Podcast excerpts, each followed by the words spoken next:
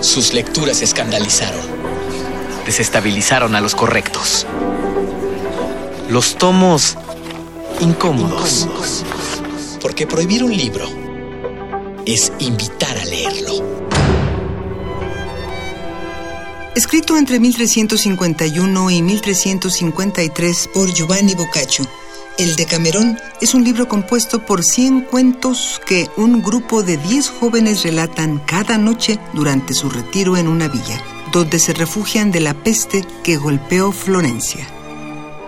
Aunque fue escrito en el siglo XIV, esta obra se prohibió hasta el siglo XVI, cuando la Iglesia promulgó el Índice de los Libros Prohibidos, donde apareció con la clasificación B. El motivo de su censura se debe a la actitud que muestran los personajes ante la autoridad y hay una notoria crítica al gobierno y al clero. Además, se tratan temas poco abordados en esa época, pues se hacen a un lado los temas religiosos y el teocentrismo para presentar a personas comunes con defectos como ladrones, embusteros, adúlteros, monjas que se rinden a las tentaciones carnales, quienes al final resultan triunfantes por su astucia.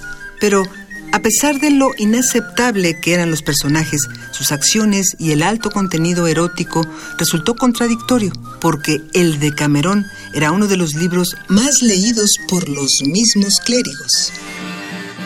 Así, tras ser quemados en 1497 y en 1553, tuvieron que pasar algunos siglos para que el Decamerón volviera a ver la luz.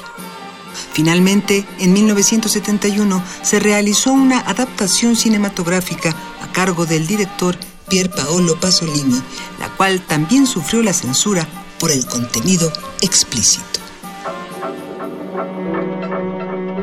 Sus lecturas escandalizaron.